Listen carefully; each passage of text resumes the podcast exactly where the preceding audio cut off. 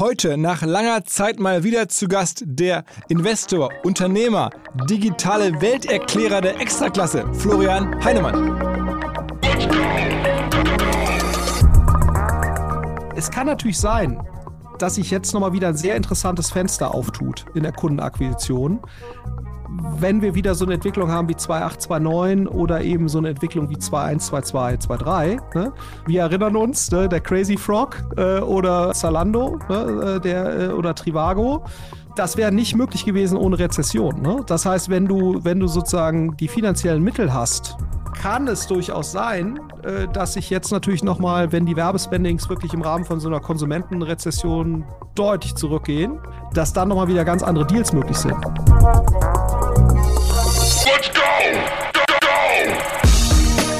Herzlich willkommen beim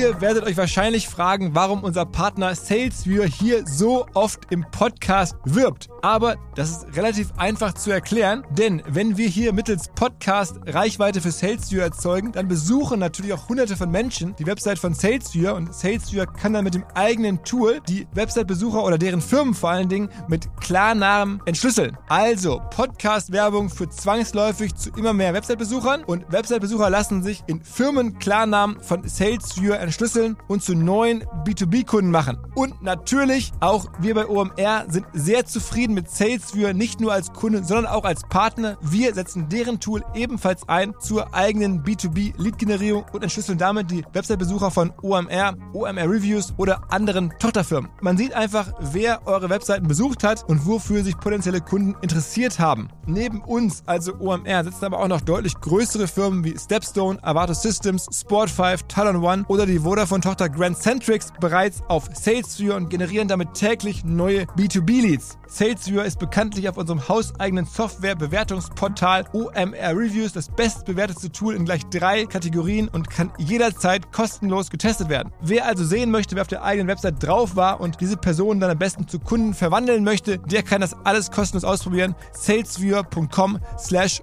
OMR. Zurück zum Podcast. So, und dann hatten wir die Idee, mal wieder ein großes Update zu machen und all die Themen zu besprechen, die gerade in der digitalen Welt heiß sind und vielleicht besonders gut passen könnten. Zum Beispiel die Frage, ob es nicht ähm, denkbar wäre, dass es einen Zalando und About You Merger demnächst geben könnte, weil beide Firmen doch in den letzten Wochen an den Börsen an Wert verloren haben. Könnte ja zum Merger reichen. Wir haben natürlich gesprochen über den neuen Fonds vom Flo. Die Kollegen ähm, rund um äh, Project A haben 400 Millionen an neuen Geldern akquiriert. Wo kommt das Geld her? Was macht man damit? Wie läuft Ihre Wette rund um Trade Republic, eine der wichtigsten Investitionen überhaupt. Darüber haben wir gesprochen. Dann habe ich ihm die Peter Thiel-Frage gestellt, die ich vor kurzem auch mit äh, Pip diskutiert habe. Also, woran glaubst du, woran ganz viele andere Menschen nicht glauben? Wir haben über Krypto gesprochen, den Heinemannschen Krypto-Take diskutiert. Wir haben versucht, selbstkritisch zu verstehen, warum das Thema D2C-Brands, was hier bei OMR auch viele Jahre diskutiert wurde, nie so richtig abgehoben ist, wie man eigentlich dachte. Da gibt es natürlich Ausnahmen, auch das ist ein großes Thema hier im Podcast. Und dann gab es eine ganze Reihe von Fragen via LinkedIn. Ich hatte da in einem Post den Podcast angekündigt und um Fragen gebeten und die kamen auch reichlich. Vielen Dank dafür. Unter anderem auch die Frage, warum Flo's Schreibtisch so aussieht, wie er aussieht. Ich habe ihn auf die Quick-Lieferdienste angesprochen, in die Project A investiert hat. Wie geht es denen eigentlich? Welche gibt es da? Und so weiter und so weiter. Das ganz, ganz große Heilemann-Update in ausführlicher Länge. Auf geht's! Hi Flo. Moin, moin. Gratulation erstmal. Irgendwie, du bist ja vor kurzem durch die Presse gegangen mit deinen Kollegen mit dem neuen 400 Millionen Fonds. Was ist da los?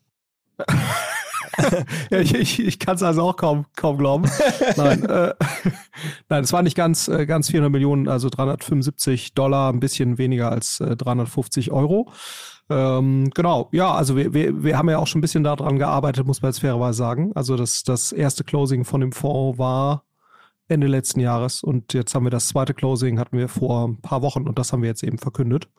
Genau, aber das ist unser vierter Fonds. Mhm. Ähm, also es ist quasi vierte Fondsgeneration, muss man jetzt fairerweise sagen, weil es sich in zwei Fonds aufteilt. Einer, der im Early-Stage-Bereich investiert und ein zweites Vehikel, was ähm, unsere PE Co-Investments, also Private Equity Co-Investments äh, quasi supporten wird. Und genau, also das ist so ein bisschen zweigeteilt. Also wir haben ja zwei Strategien quasi, die wir, die wir fahren. Und das ist jetzt eben die nächste Generation.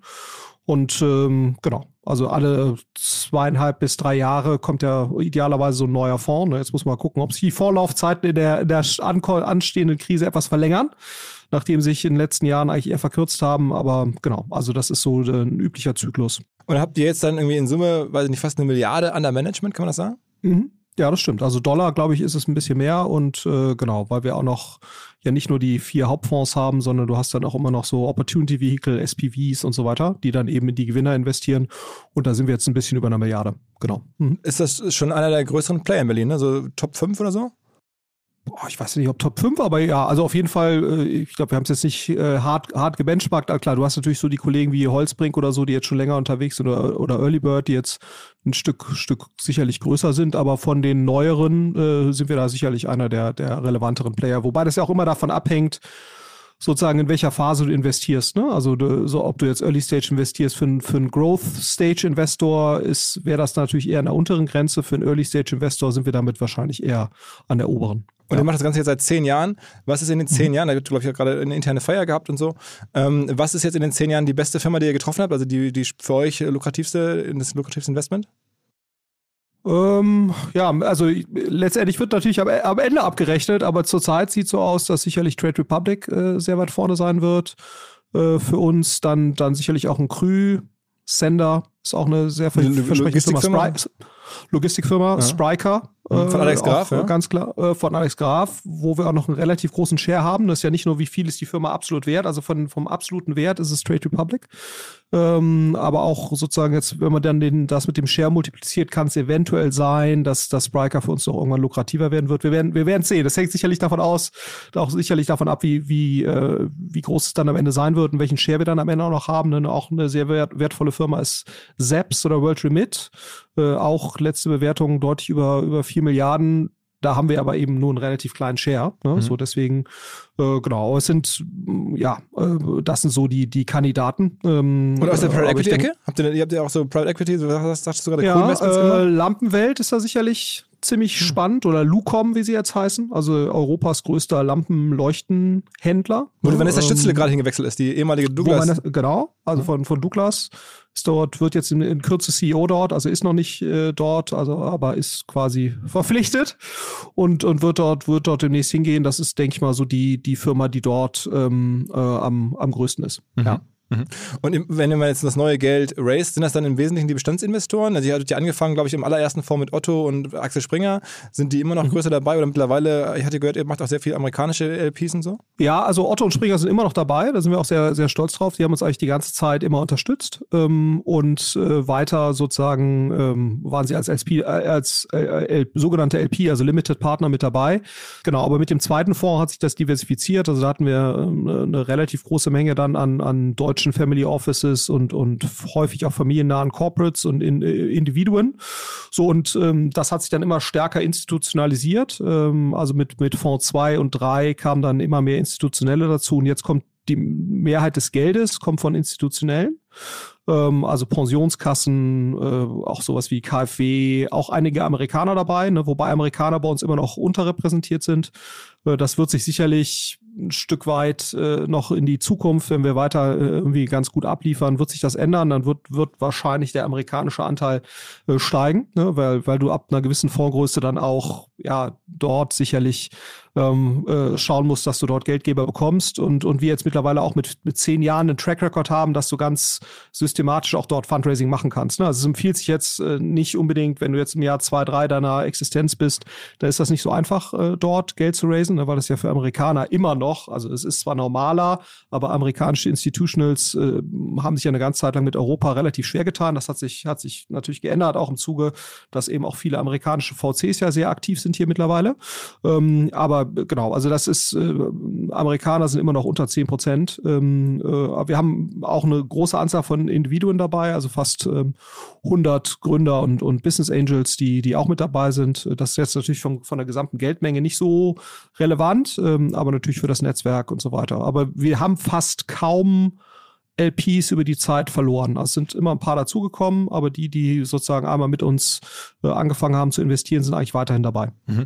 Und machst du jetzt ein bisschen Sorgen, äh, wenn du sagst Trade Republic, äh, die wahrscheinlich wertvollste Firma, ähm, das Segment, ja? ich meine, ich habe ja mit Christian Hecker auch ab und zu mal zu tun, auch im Podcast jetzt schon mhm. zu Gast gewesen, wir sind ja auch im engen Austausch und, und hoffen, dass da alles gut läuft, aber ähm, das Segment als solches ist ja erstmal unter Druck jetzt ein bisschen, also war, gab auch ein paar, paar, Fragen bei LinkedIn. Wie siehst du das? Also äh, dieses ganze äh, Trading, ähm, Krypto ja auch.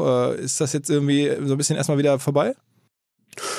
Ja, sagen wir so, ich glaube, was ja schon die, die Vision ist von, von Trade Republic, und ich glaube, das unterscheiden sich ja auch elementar von, von Firmen äh, jetzt wie, wie Robinhood und so weiter, dass es schon eher darum geht, kontinuierlich sozusagen Vermögen aufzubauen und weniger jetzt äh, schnell zu traden oder irgendwelche Meme-Stocks oder so. Ne? Also das kannst du natürlich darüber, aber wenn du guckst, wie ist das wahre Trading-Verhalten, das muss natürlich im Wesentlichen auch Trade Republic selbst kommentieren. Aber es geht ja schon immer eher um die Frage äh, ne, oder auch die Vision Closing the Pension Gap. Also wie kann ich quasi systematischen Vermögensaufbau betreiben und das ist auch das, was du eigentlich im Nutzerverhalten dort deutlich stärker siehst, als du es jetzt bei einem, bei einem Robinhood siehst. Das heißt, sehr viele Sparpläne, sehr viel kontinuierliche sozusagen Besparung von, von Aktien oder ETFs.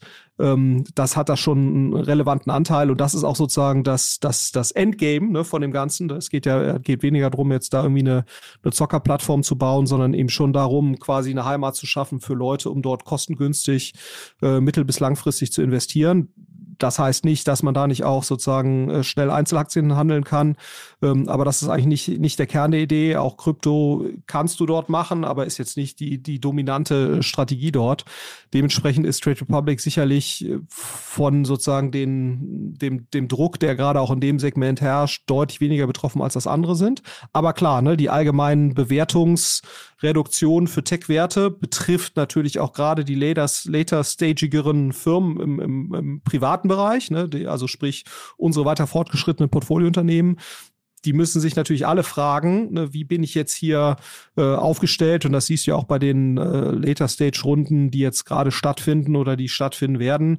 Die sind natürlich schwieriger, die jetzt zu den Bewertungen zu realisieren, wie das 2021 der Fall war. Also du siehst häufiger Firmen, die sich operativ eigentlich sehr gut entwickeln, ähm, dass die trotzdem Schwierigkeiten haben, äh, sozusagen da jetzt noch eine Steigerung zu erreichen.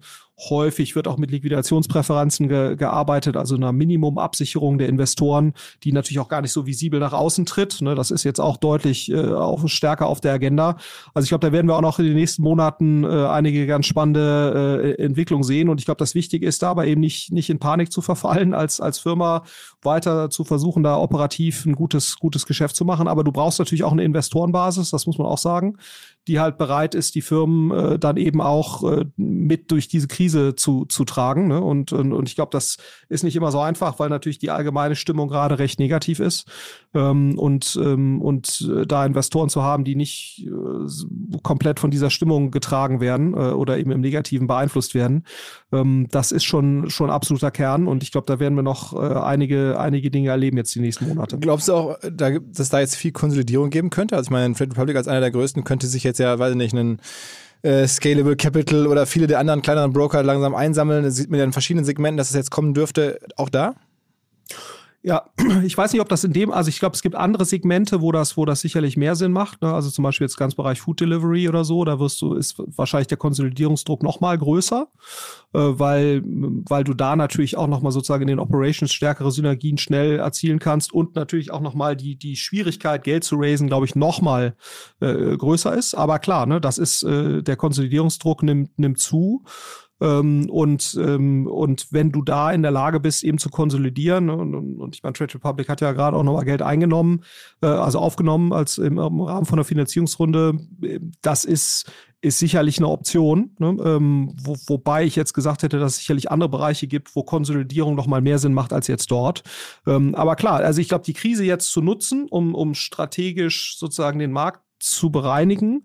Das werden wir sicherlich äh, sowohl aus sozusagen eher Position der Stärke, aber auch sicherlich, weil natürlich andere in der Position der Schwäche sein werden oder Player in der Position der Schwäche sein werden, äh, stärker sehen, ähm, ähm, dass das eines der, der Motive der, der M&A-Aktivitäten jetzt der nächsten Monate sein wird. Ja, und, und je länger die Krise geht, desto stärker wird natürlich der Druck, ähm, äh, dass das, äh, dass das passiert. Du hast ja bei der, ähm, beim Aufbau von Zalando und auch bei About You, bei beiden äh, sozusagen mhm. mitgeholfen, warst da irgendwie beteiligt als Business Angel, als, als, als Board Member bei About You. Viele erwarten jetzt ja vielleicht auch im, im Shopping- oder im E-Commerce-Bereich eine Konsolidierung. Wann kommt denn da jetzt der About You Zalando-Merger? ja, da fragst, fragst du den Falschen, da musst du den Tarek fragen. Nein, aber ich, äh, ich, aber das ist sicherlich etwas, was auf einer reinen Logikebene äh, sicherlich Sinn machen könnte. Ne? Es ist ja auch so, dass beide im Aktienkurs ungefähr parallel verloren haben. Ja, es sind beides tolle Firmen. So, und, und da hast du natürlich schon den, den, den Aspekt, dass du sagen kannst, das würde natürlich deren Verhandlungsposition gegenüber den Brands nochmal steigern. Ne? Das wird sich, glaube ich, auch auf der Kompetenzebene ziemlich gut ergänzen, weil äh, About You ist sicherlich stärker, was den ganzen Social Influencer äh, sozusagen Coolness-Faktor angeht. Sicherlich auch die Scale-Initiative ist, ist, stark, ne? sozusagen die, die eigene Software. Auf der anderen Seite hast du den Connected Commerce-Teil von, von Zalando. Äh, du hast sicherlich weiter fortgeschrittene eigene Logistikaktivitäten von Zalando. Also äh, ne, du hast auf beiden Seiten sehr viel Retail-Media-Aktivität äh, sowieso schon und, und die ja auch ein wesentlicher Margentreiber sein wird going forward. Ähm, und das würde wahrscheinlich schon Sinn machen. Ne? Die Frage ist natürlich immer, äh, ist das, ist, äh, wie, wie wird das von Seiten der Shareholder äh, gesehen ähm, und, und auf Seiten der handelnden Personen? Aber ich glaube, auf einer reinen Logikebene ist das sicherlich etwas, äh, was, was sehr viel Sinn machen könnte. Es gibt ja mit Bestseller. Ob das passiert. Wir werden sehen. Äh, es ja? gibt ja mit Bestseller auch zumindest äh, einen Investor, der in beiden größere Shares hält ne? und bei beiden nah mhm. dran ist. Also, also wann, wenn nicht jetzt, ne? Ja, absolut. Also ich meine, und Bestseller ist natürlich sehr, sehr schlau, ne? Die sind ja sowohl bei ASOS als auch About You als auch Zalando beteiligt. Ne? Also alle wesentlichen europäischen äh, Fashion-Outlets, äh, die jetzt im Digitalbereich sich primär bewegen, haben, haben, die, äh, haben die eine gewisse Beteiligung, die ja sowohl wertmäßig bis zumindest vor sechs Monaten super gelaufen ist, als auch äh, natürlich Zugang für deren, für deren Brands. Und das ist ja einer der größten Fashion-Player Europas, sozusagen auf der, auf der Herstellerseite. Ähm, also, äh, die können das natürlich auch nur bedingt beeinflussen, ne, weil die natürlich überall nur Minderheitsshareholder sind. Aber ich glaube, die, diese Idee zu verfolgen, äh, wäre sicherlich im Interesse von, äh, von, von Bestseller ein Stück weit. Ja? Ähm, wobei Bestseller natürlich auf der anderen Seite auch äh, Interesse hat, dass es möglichst viele unabhängige Outlets gibt, äh, von die Mode verkaufen, weil das natürlich wieder ihre Position als Brand äh, sozusagen oder House of Brands, und das sind ja mehrere äh, Brands, die dabei bei Bestseller verkauft werden, die haben natürlich schon Interesse an einem möglichst äh, sozusagen ausdifferenzierten und, und, und etwas kleinteiligen Retail, weil das natürlich wiederum die, die Stärke der Marke äh, oder der Marken vom Bestseller stärkt. Ja. Aber ja, also wäre sicherlich jemand, der das, der das anregen könnte und, und mal schauen, was wir da sehen werden. Hast, du, hast du den Andreas Heuch-Paulsen, so heißt der, glaube ich, der Mann hinter Bestseller, mal kennengelernt? Also äh, kennengelernt kann man jetzt nicht sagen. Ich habe ihm mal die Hand geschüttelt, woran ich mich jetzt erinnern kann. Er sich wahrscheinlich nicht. Ja, genau. nee, also habe ich, äh, hab ich nicht, habe ich nicht kennengelernt. Bist ja. du manchmal überrascht, äh, wie niedrig jetzt auf einmal, sagen wenige Wochen nach dem absoluten Höhepunkt jetzt auf einmal die, die Kurse sind? Also ich meine, About You, wir reden jetzt von einer Firma, die fast unter dem, oder glaube ich kurz unter der Milliardengrenze war, also schon den Unicorn-Status quasi verloren hat. Ähm, es gibt andere, ich gucke mir manchmal hier, weil ich ja den, den Ralf Dümmel und den Georg Kofler auch kenne, da die Social Chain Group an, die sind jetzt, glaube ich, noch 100 Millionen äh, Größenordnung wert. Das erscheint mir schon sehr krass. Also ähm, denkst du das auch oder, oder mit Blick auf welche Firmen? Nee, sehe ich auch so. Also ich glaube, gerade bei den operativ gut geführten Firmen, ne, und das ist ja, glaube ich, ich bin jetzt auch nicht mehr ganz so nah dran, aber das, was du bei Zalando oder About You sehen kannst, ist ja weiterhin eine sehr starke Performance. Klar, jetzt hat Zalando gerade die Guidance äh, reduziert, ne, dass sie dies Jahr kaum noch wachsen werden, wenn, wenn überhaupt wachsen. Aber trotzdem reden wir jetzt von einer Firma, also die, die ist dann irgendwie noch 0,6 mal Umsatzwert oder sowas. Und obwohl sie profitabel arbeitet und, und eigentlich super positioniert ist. Ne? Das heißt, du hast das, äh, das, das finde ich jetzt schon auch. Also, also ich hätte jetzt auch gesagt, äh, äh wenn man jetzt, äh, man darf ja keine Anlageempfehlung, glaube ich, geben in so einem ja, Podcast, ja. aber ich glaube, äh, About You und, und Zalando könnte man sich zumindest mal angucken. Ja. Wie auch andere Firmen. Auch ein HelloFresh zum Beispiel ist ja eine operativ super geführte Firma, äh, haben auch wahnsinnig verloren im Vergleich zum Höchststand. Ähm, also ich glaube, wir sehen, also meine These wäre schon, dass wir gerade eine Überreaktion in, in, die, in die negative Richtung gesehen haben. Jetzt kann es natürlich sein, dass äh, je nachdem, wie jetzt die Energiekrise noch weiter verläuft und, und, und jetzt sozusagen auch der Konsument ist ja bisher noch relativ resilient. Ja, so, also du siehst jetzt natürlich schon so die ersten äh, Anzeichen auch bei sowas wie Zalando oder so, dass der, dass schon langsam die Inflation, Energiepreise und sowas auf die, auf die Konsumlaune des Konsumenten schlagen, aber er ist ja noch relativ äh, gut dabei. Ne, so und, ähm, äh, und das kann sich natürlich jetzt nochmal ändern. Das heißt, die Aktienkurse können vielleicht nochmal ein Stück weit runtergehen.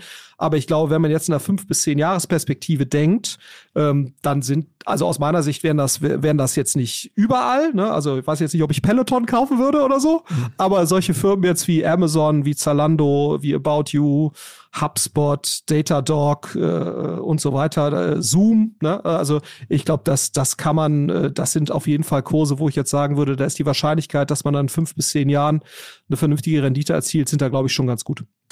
Ähm, ein Thema, was mich in dem Sommer auch noch irgendwie überrascht hat, ist, ich hätte ja in der Folge mit dem Pip Klöckner vor einigen Wochen hier mal drüber spekuliert, wie teuer wohl die Übernahme von High Snobiety durch Zalando gewesen sei. Da dachten mhm. wir so ein bisschen, vielleicht einmal Umsatz oder sowas, dann war die Rede von so 60 bis 80 Millionen wäre das gewesen. Jetzt kommt wohl raus, ich glaube, ähm, Sven im DS-Podcast hat es auch nochmal erzählt, eher so Richtung 200, 220 Millionen Kaufpreis, also für High Snobiety sollen es gewesen sein. Ähm, wenn das so stimmt, dann wäre das ja schon fast ein Viertel von dem heutigen About You wert. Also das ist ja der der Wahnsinn. Ähm, dann könnte man von vier, für viermal heißen You About You bekommen. Ähm, äh, was glaubst du, warum haben die das gemacht? Also warum hat Zalando heißen You gekauft? Ja gut, es war erstmal eine andere Zeit. Ne? Also nach meinem Verständnis ist das ja, äh, ist, ist dieser Deal zwar jetzt verkündet worden, aber ich, nach meinem Verständnis ist sozusagen der, die, die kommerzielle Einigung ist letztes Jahr noch erzielt worden oder, ne? also zu einer Zeit, als sozusagen die Bewertungen noch höher waren. Ähm, äh, und, und es ist wohl auch eine nennenswerte Earnout-Komponente dabei. Ne? Das heißt also, das materialisiert sich nur dann, wenn dann eben auch äh, der mhm. entsprechende EBIT kommt. Also wir reden ja hier von einem, von nach meinem Verständnis von einem EBIT-Multiple, was recht aggressiv war. So, muss, muss man, glaube ich, schauen, ob sich das materialisieren lässt. Also nach meinem Verständnis will ja Zalando so ein bisschen äh, die Sexiness von High Snobiety haben. Also weil, weil, was man ja schon sagen muss, ne, äh, Zalando äh, ist natürlich schon wahrgenommen so ein bisschen weniger sexy, als das jetzt ein About You ist. Und, und, und, und äh, High Snobiety hat natürlich schon so den ultimativen Coolness-Faktor.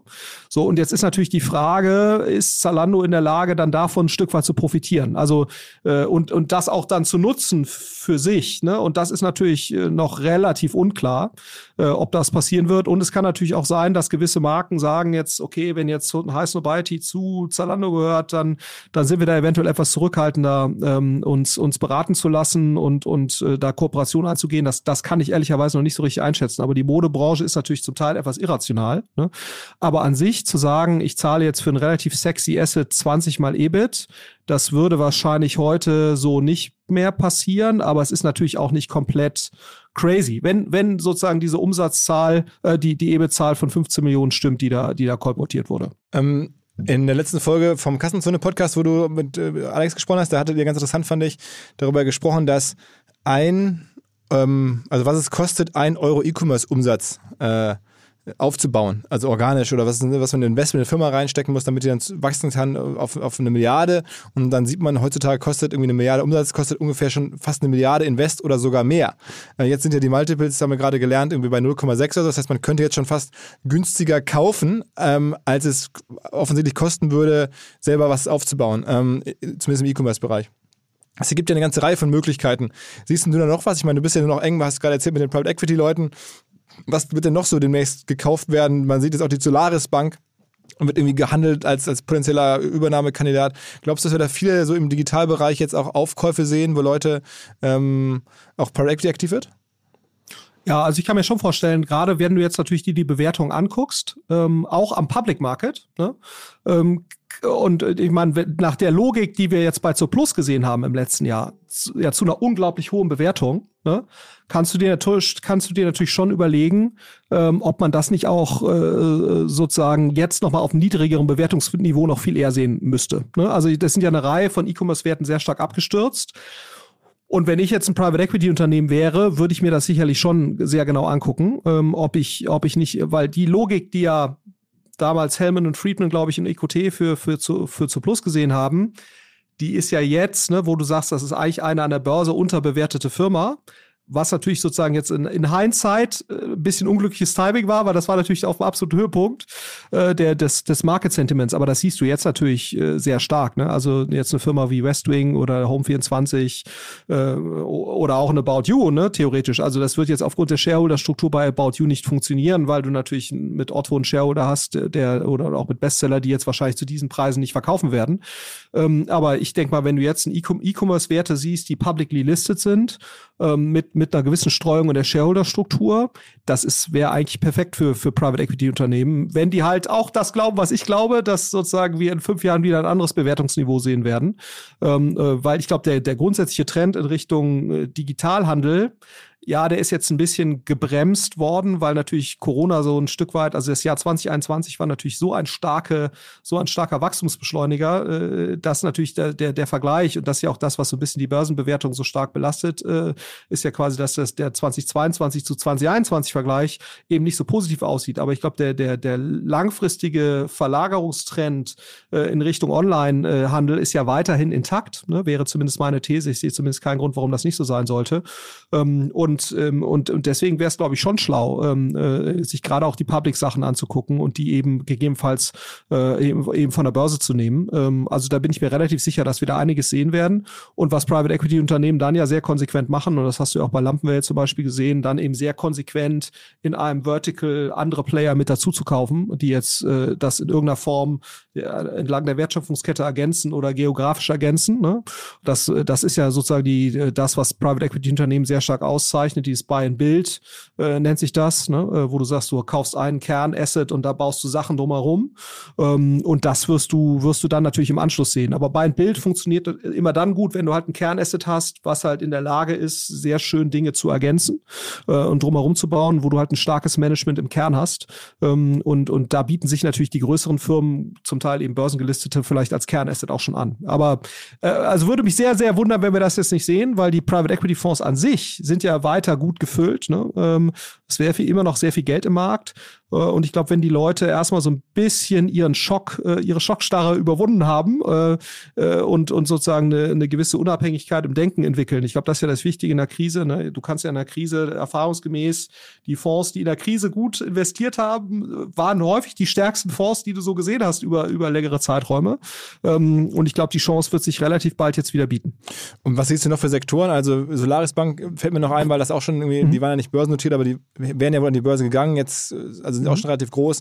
Werden, werden gehandelt, auch eine Teamviewer vielleicht. Äh, was, was, also was hast du noch Sektoren, die du jetzt vermutest? Ja, ich glaube, was, was sicherlich auch spannend ist, äh, ist Enterprise Software, ne? ähm, wo ja auch die Multiples sehr stark runtergekommen sind. Also wo du teilweise 40er, 50er, 60er oder im Rahmen von Snowflake teilweise irgendwie, was ich, 200 Mal äh, irgendwie, äh, ähm, ich glaube, das war sogar Umsatz bei Snowflake ja, ja, oder 100 ja, Mal äh, oder äh, mal 120 ERA, so, äh, so, also schon so. Und diese Sachen sind natürlich jetzt alle deutlich, deutlich runtergekommen. Ähm, und äh, ist die Frage, was wird das neue, neue Normal sein? Aber du hast ja weiterhin bei Snowflake und so weiter eine sehr solide Wachstumsdynamik.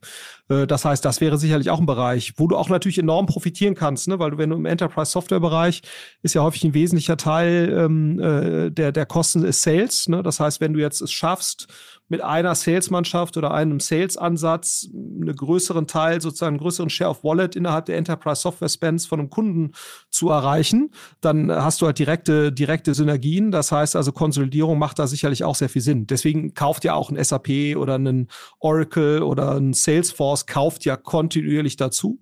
Äh, genau aus dem Grund. Ne, so und, und äh, jetzt die runtergekommenen Bewertungen ähm, sind da natürlich auch ein gutes, äh, wenn, wenn du halt in der Lage bist, das ist eben auch nochmal das, das Thema, ne? in der Krise brauchst du natürlich Leute, die eher inhaltlich äh, getrieben agieren und äh, inhaltliche Hypothesen haben und dann in der Lage sind, auf Basis von inhaltlichen Hypothesen äh, eben, eben Investments zu tätigen ne? und eben nicht nur rein finanzbasiert äh, das tun. Ähm, so, aber ich glaube, davon gibt's ja einige. Äh, ähm, und, und ich glaube, das werden wir, das werden wir sehen. Enterprise Software ist sicherlich ein, relevanter Bereich. Ähm, Logistik wäre sicherlich auch ein relevanter Bereich, äh, wo du, wo du relativ schnell Synergien auch erzielen kannst durch, durch Konsolidierung. Ja, also das ähm, E-Commerce haben wir gerade schon genannt. Ähm, also ich glaube, das, das ist relativ flächendeckend. Ja. Neuer Partner, der sehr für uns alle, vor allen Dingen für euch, unsere Hörerschaft spricht. Die Rede ist von Liquid, L-I-Q-I-D. Liquid ist ein Vermögensverwalter, der sich an ja etwas wohlhabendere Menschen richtet. Ihr hört gleich, wie wohlhabend man sein muss, damit man die Vorteile von Liquid genießen kann. Als da wären, Liquid sagt, sie seien persönlich wie eine Privatbank und dabei modern wie ein Neo-Broker. Das macht Sinn, denn die meisten Menschen sehen sich ja tatsächlich nach Guidance bei ihrer Geldanlage. Man fühlt sich häufig vielleicht beim traditionellen Bankberater nicht mehr so gut aufgehoben und Liquid greift genau da rein. Die tun das, was ein sogenanntes Family Office häufig für sehr wohlhabende Menschen tut, nur mit deutlich niedrigerer Einstiegshürde. Also eine Art Family Office für jedermann, exklusive Anlagemöglichkeiten. Man kommt über Liquid zum Beispiel in Private Equity und Venture Capital Fonds mit rein, wenn man das gerne möchte. Liquid ist fünfmal in Folge Deutschlands Top-Vermögensverwalter geworden, laut Kapital. Wer also mitmachen möchte, jetzt kommt die Auflösung, braucht aktuell mindestens 50.000 Euro als Mindestanlagevolumen. In einigen Wochen ist die Aktion vorbei, dann sind es wieder 100.000, die man mitbringen muss. Wenn einem das möglich ist, dann gerne ein kostenloses Erstgespräch vereinbaren unter liquid.de slash omr. Zurück zum Podcast. Ein Thema, was gefühlt jetzt schon vor der Krise so ein bisschen gelandet ist, ähm, ist ein altes Lieblingsthema eigentlich von uns beiden gewesen, äh, nämlich D2C, also Direct-to-Consumer Brands. Mhm. Weiß ich, haben wir schon vor Jahren darüber gesprochen. Das, das gab auch sehr erfolgreiche Modelle, aber sagen wir mal, das sind dann doch mehr am Ende nicht so abgehoben, als ich zumindest ich gedacht hätte. Ähm, und ich fand das Thema natürlich auch aus Marketing immer spannend. Ähm, trotzdem, es gibt diese Lululemons, wo es toll geklappt hat. Es gibt irgendwie die Fahrradmarke Canyon oder ähm, so ein paar Beispiele, die Olaplex, also echt beeindruckend. Ich weiß nicht, ob die also auch nee. notiert. Was waren die? Ja, das ist äh, so Kosmetik, äh, irre profitabel und äh, ja, also muss man schauen, 6 Milliarden, glaube ich, wert oder so. Also genau, äh, auch Aber ein sehr, sehr erfolgreiches Beispiel. Äh, äh, Fix, also F-I-G-S ist noch so ein gerne genommenes mhm. Beispiel, so Arztbekleidung, also für Direct-to-Consumer-Brands. Aber es gibt nicht so viele und es sind auch sehr viele einfach am Ende, ähm, auch glaube ich, aus euch im Portfolio waren auch ein paar dabei, wo, wo man wahrscheinlich sich mehr erhofft hätte. Ähm, warum eigentlich? Warum glaubst du, ist das D2C-Thema nie so erfolgreich geworden? Ja, ich, äh, die Frage ist halt eher, ist, ist D2C, ist, ist VC dafür das richtige Operating Model ne, oder das richtige Investment Modell? Weil ich glaube schon, ne, wenn du jetzt auch den Erfolg von Shopify anschaust und so weiter, der sehr stark auch ne, die Basis, äh, die technologische Basis für solche D2C-Brands ist oder auch kleinere mittelständische Hersteller, die da versuchen, irgendwie äh, Produkte direkt zu vertreiben.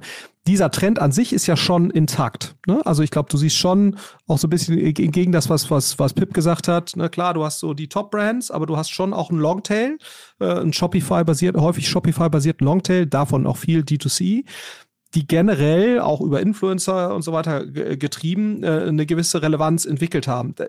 Ich würde halt nur sagen, ähm, die allerwenigsten von diesen waren halt tauglich, ein, Direct-to-Consumer getriebener äh, VC-Case zu sein mit einem Hockeystick. Ja, so, und ich glaube, das war halt der Fehler, den wir auch zum Teil äh, letztendlich gemacht haben. Ne? Ich glaube, du siehst halt nur relativ wenige, die, die halt so eine starke auch, ähm, so einen starken Kundenwert entwickelt haben. Ne? Also äh, Direct-to-Consumer-Brand, wie jetzt äh, The Hut Group hat sicherlich einige ähm, ne, Brands gehabt, die, die, oder auch äh, Gymshark, ne? Äh, hast du sicherlich ja. auch gesehen, äh, hat sie auch, glaube ich, immer den Gründer, äh, mhm. die es halt geschafft haben, über eine relativ gute äh, Kauf-, Wiederholungskauffrequenz einen Kundenwert zu entwickeln, der sozusagen eine, eine, systematische Skalierung erlaubt hat. Und das haben halt die aller, allerwenigsten geschafft. Aber das brauchst du natürlich, damit es Sinn macht, einen VC-Case zu machen. Und ich glaube, für viele ähm, Direct-to-Consumer-Brands wäre eigentlich das Operating Model äh, sozusagen äh, ein bisschen Geld reinzuschieben, dann erstmal eine, eine gewisse Basis an Kunden aufzubauen, eine Community aufzubauen und dann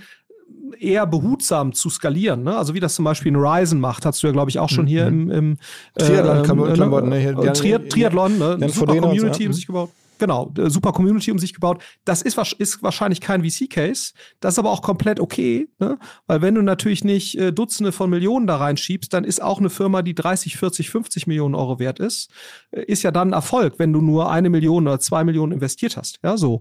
Und, und ich glaube, das ist halt das Wichtige, ne? Und ich glaube, das ist so der Fehler, den du halt bei Casper oder diversen Marken gesehen hast, äh, die, die halt dann versucht haben, das Wachstum zu erzwingen und dann, aber dann kamen die Wiederholungskäufe nicht, der Kundenwert kam nicht und das stand dann halt im schlechten Verhältnis und dann hast du einfach eine wahnsinnig schlechte Kapitaleffizienz.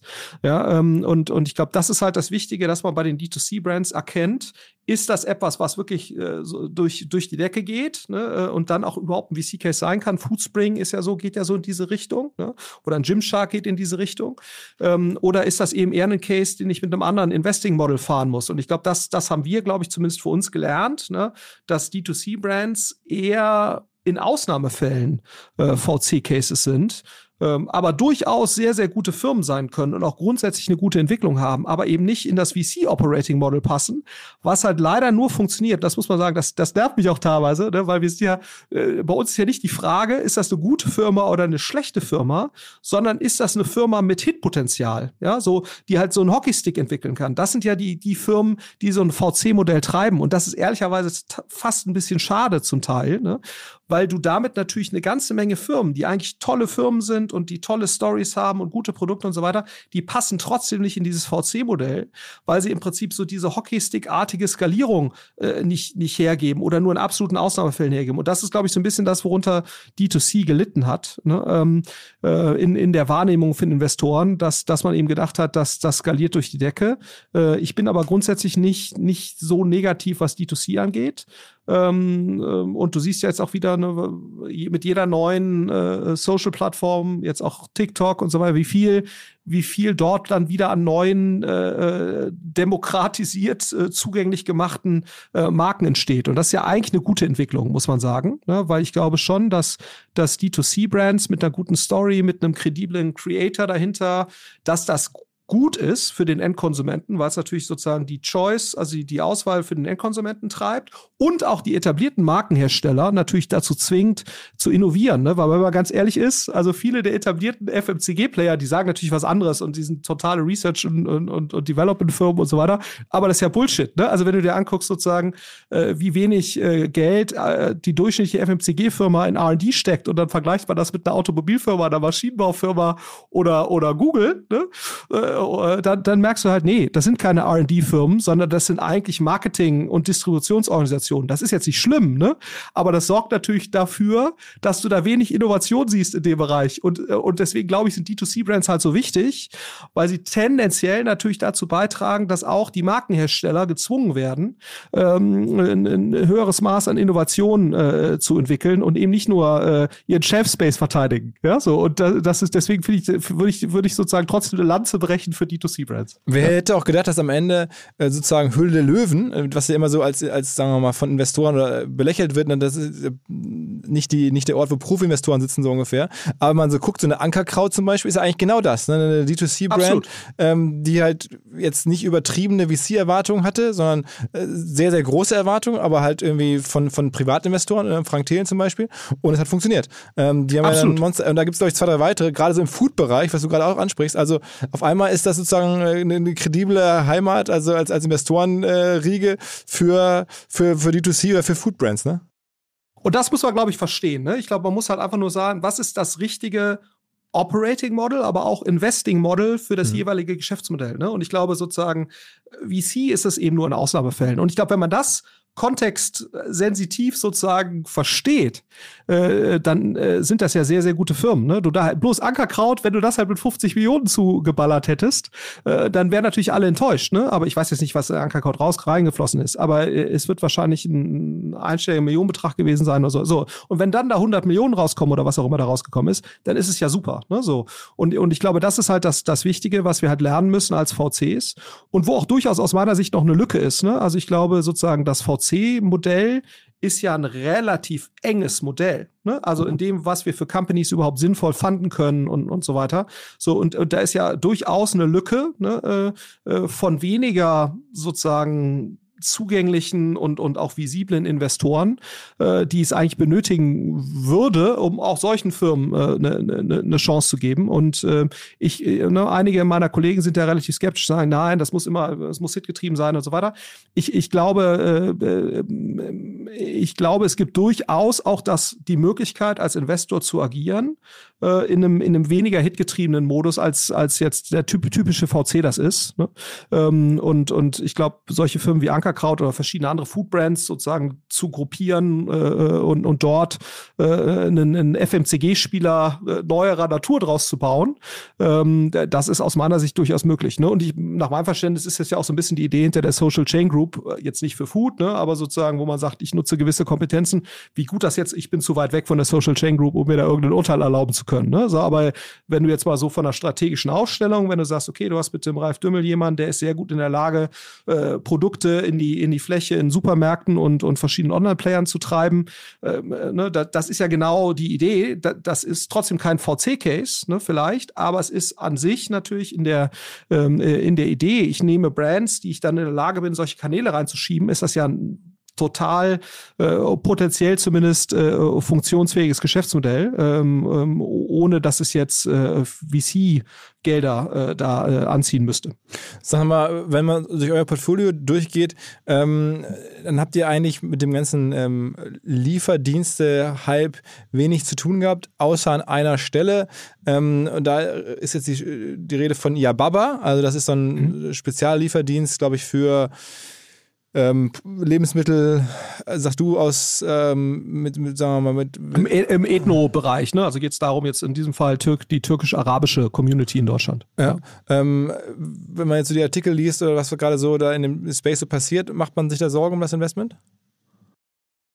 Sagen wir so, ich glaube, wir, äh, vielleicht erstmal das erste, wie, genau, wir haben uns aus diesen Modellen eigentlich ja eher rausgehalten. Ne? Also aus äh, sozusagen dem, dem Quick Commerce Space und auch aus anderen sehr kapitalintensiven Spaces. Ne? So, da, da, da, da dachtest du natürlich so vor ein, zwei Jahren, wow, äh, verpassen wir da vielleicht was? Jetzt im Nachhinein ist das, sind wir da eigentlich ganz happy, dass wir da eher zurückhaltend waren. Ne? Mhm. Ne? So, jetzt spezieller Fall Yababa. Ich glaube, es ist halt total wichtig zu verstehen. Ähm, wir hätten jetzt, glaube ich, nicht in den Quick-Commerce-Dienst für diese Zielgruppe investiert, ne, sondern ja Baba, die liefern auch zum Teil Same Day, aber häufig auch erst Next Day mit, mit gewissen Lieferfenstern, ähm, wo du halt, wie das ja auch bei einem Picknick der Fall ist, ne, wo du halt in Touren arbeiten kannst und wo du auch eine faire Chance hast, äh, dass sich die Unit Economics rechnen. Ich sage nicht, dass im Quick-Commerce-Bereich sich das nicht rechnen wird. Ne, da, ähm, das, das kann schon auch durchaus sein. Ne? Also auch dort siehst du ja die ersten Tendenzen, ist dir vielleicht auch schon mal aufgefallen, wenn du bei Flink oder Gorillas bestellst, die haben mittlerweile mehr als eine Tüte dabei. Ne? Das war ja doch am Anfang war das so, da hatten die mal eine Tüte, das war genau deine und dann musste der Kollege wieder zurückfahren und die Kollegin, aber in der Regel ist ja der Kollege, äh, äh wieder zum Depot. Ja, so und, und die nächste Lieferung. Und jetzt mittlerweile, wenn du, wenn du mal guckst, äh, wieso dauert das auch mittlerweile eher 20, 25 oder 30 Minuten und nicht mehr 10?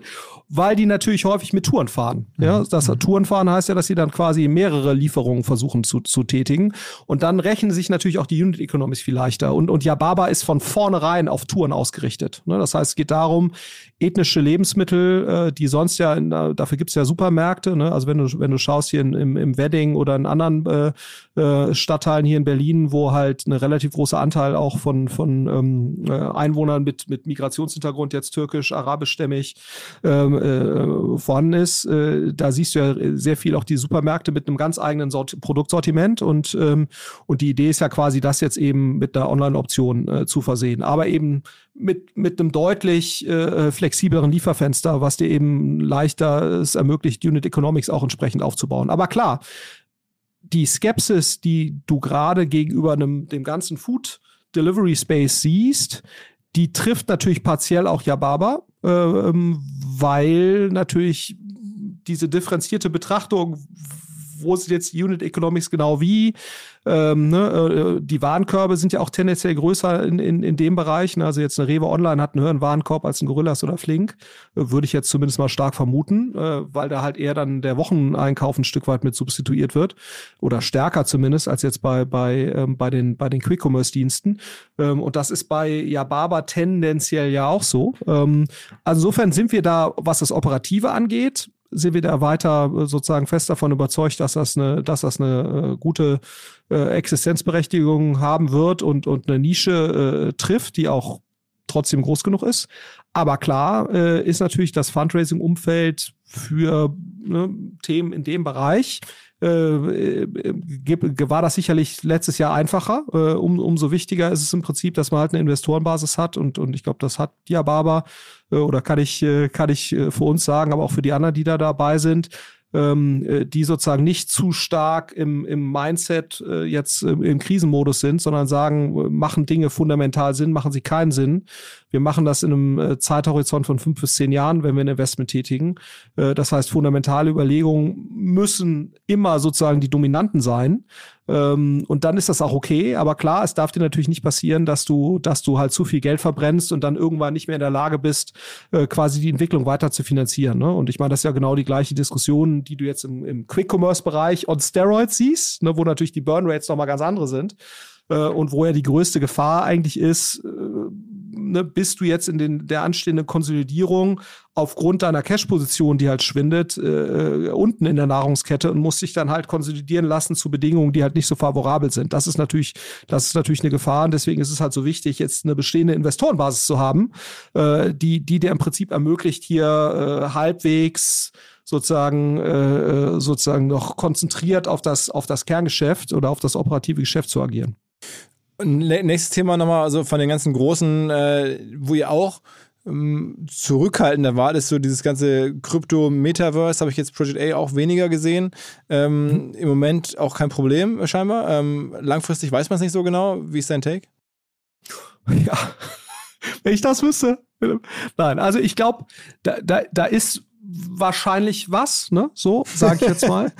so, ähm, ähm, und äh, ne, also es ist schon ganz lustig, so dass ja so die erfolgreichsten Cases, also jetzt OpenSea zum Beispiel, gut, die haben jetzt auch ordentlich verloren an, an Volumen, aber das ist ja auch eigentlich ein sehr zentraler Marketplace. Absolut, das hat jetzt eigentlich mit dem Grundgedanken des Dezentralen da nicht ganz so viel zu tun. Aber ja, also ich, ich, wir würden da sicherlich, wenn wir da was machen, werden wir sicherlich eher auf dem Infrastrukturbereich unterwegs sein, als der jetzt da irgendwie die, das nächste NFT-Studio zu finanzieren. Ne? Das, das, das kann man, glaube ich, sagen.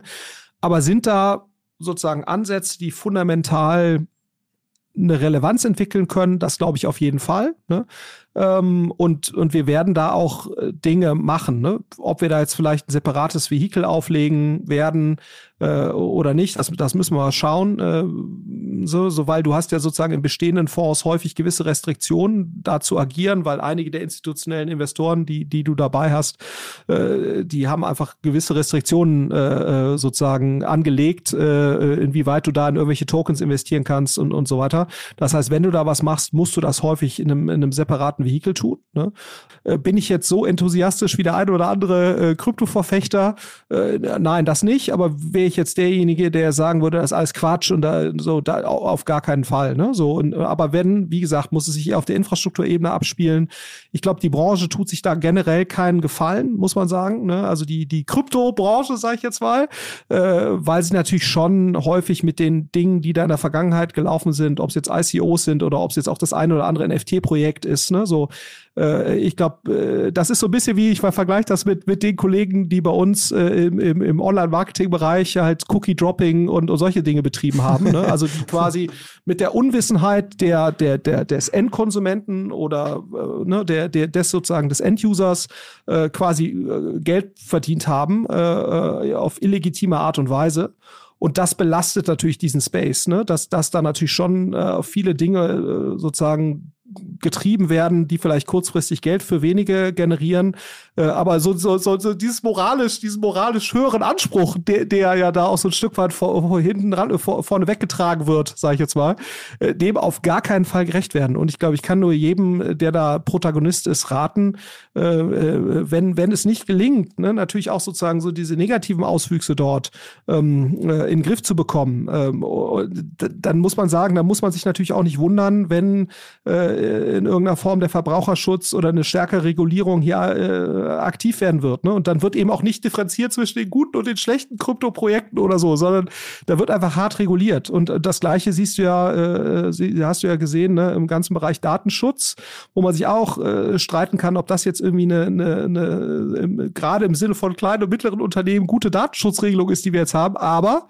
ne, äh, die haben sich natürlich auch viele der Spieler in diesem Bereich äh, äh hart selbst verdient verdient, indem sie einfach durch kontinuierliches Missverhalten äh, Regulierung provoziert haben. Ich habe heute Morgen äh, bei LinkedIn äh, gepostet und einfach um Fragen gebeten. Und ich dachte, okay, wenn ich die schon mal habe.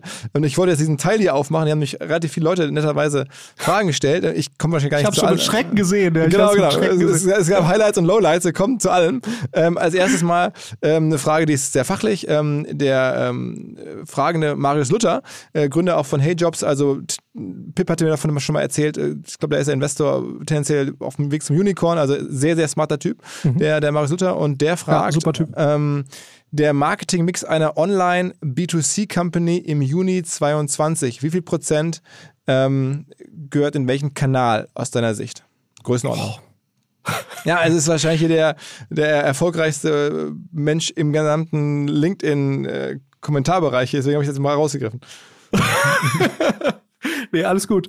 Ja, also ich glaube, äh, aus meiner Sicht, ähm, äh, klar, es hängt immer noch sehr stark davon ab, was, was du jetzt für eine Firma hast, aber ähm, äh, aus meiner Sicht im B2C ist es schon immer noch so, äh, dass du, dass du eine relativ begrenzte äh, Welt da irgendwie hast, im Sinne von äh, eben eher eine, eine Meta-Facebook-Welt und, und, und eine, eine Google-Alphabet-Welt und, und das sind immer noch die dominanten Kanäle. Ne? Also es gibt ein paar Ausnahmen, also und dann hängt es immer davon so ein bisschen ab, bist du jetzt eher ein Search-lastiges Produkt, also E-Commerce oder Reise oder so ist ja häufig Search-lastiger und andere Themen sind eher inspirationslastiger und die sind dann eben eher im Meta-Universum unterwegs, aber es ist schon immer noch so in meiner Wahrnehmung, dass das die mit Abstand dominanten Plattformen sind und dann hast du sicherlich jetzt einige, wo TikTok, also zum Beispiel jetzt hier Expresssteuer bei uns neu im Portfolio, da ist TikTok sehr relevant ne? und, und sozusagen dann auch so das Influencer-Game, was ja dann über mehrere Plattformen häufig erstreckt. Klar, du hast so ein paar Themen, da ist jetzt irgendwie spielt Pinterest eine bisschen größere Rolle oder klar, wenn du jetzt im D2C-Game bist und auch, und auch ähm, äh, Produkte bei Amazon verkaufst, dann spielt natürlich Amazon Media, ne? mittlerweile die drittgrößte Werbeplattform der Welt, Amazon Media, ne? das ist äh, absoluter Wahnsinn. Aber dann, das ist natürlich dann auch wieder nur für ganz äh, bes bestimmten Bereich spielt da eine große Rolle.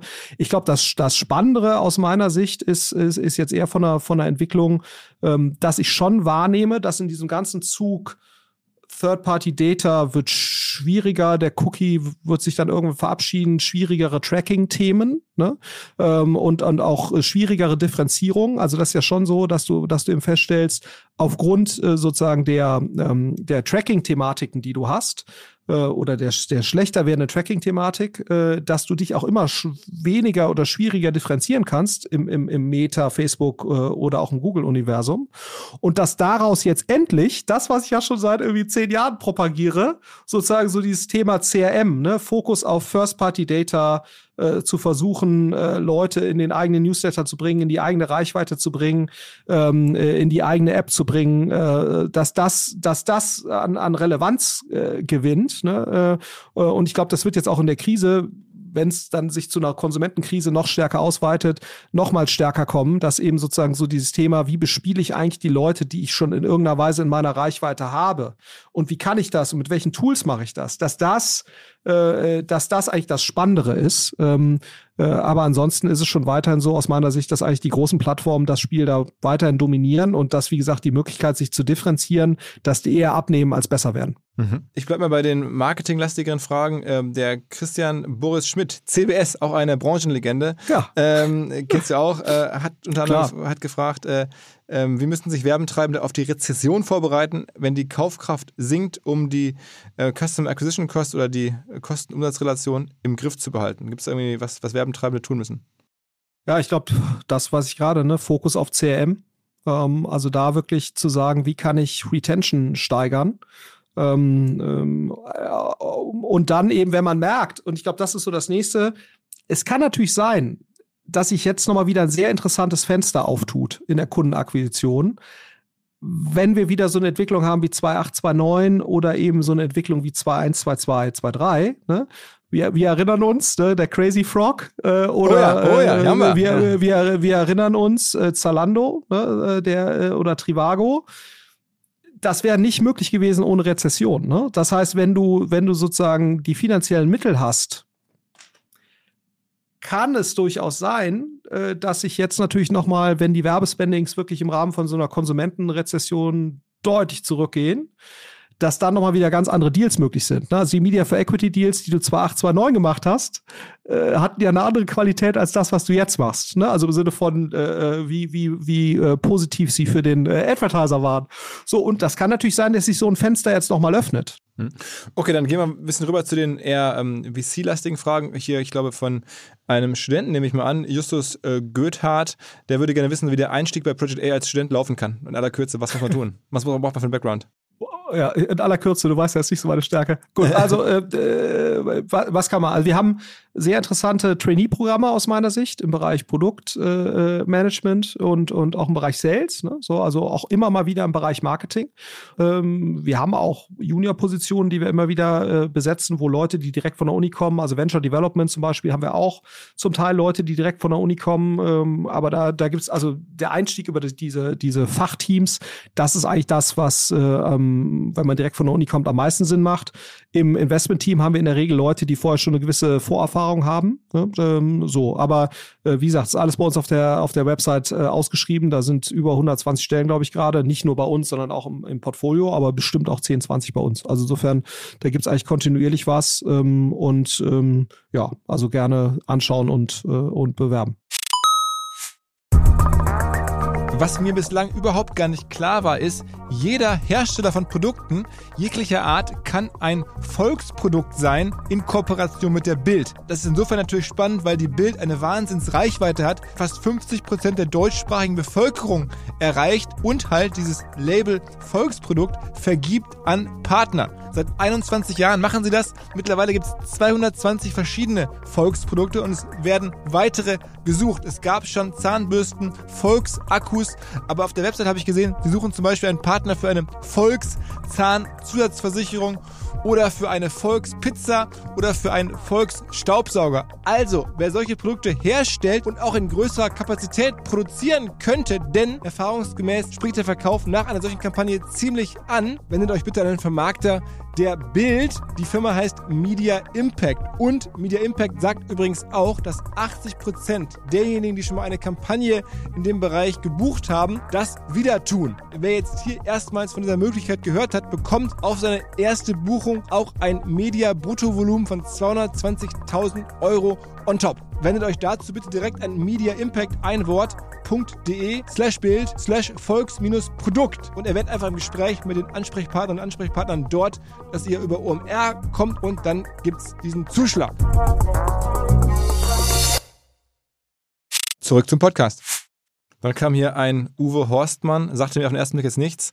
Ähm, nee, kenn ich auch. kennst du auch nicht, ne? Also frag, warum sieht dein Schreibtisch so aus, wie er aussieht? Sagt mir jetzt gar nichts, diese Frage. Also was muss irgendwie ein interner Joke sein. ja, du siehst ja, ja, gut, das sieht natürlich der Hörer nicht, aber im Hintergrund siehst du ja meinen Ablagetisch. Da, den, meint, den, den meint Uwe wahrscheinlich. Ich, ich, ich sehe so einen riesigen Tisch, ja, so eine lange Tafel, so eine Putin-artige Tafel.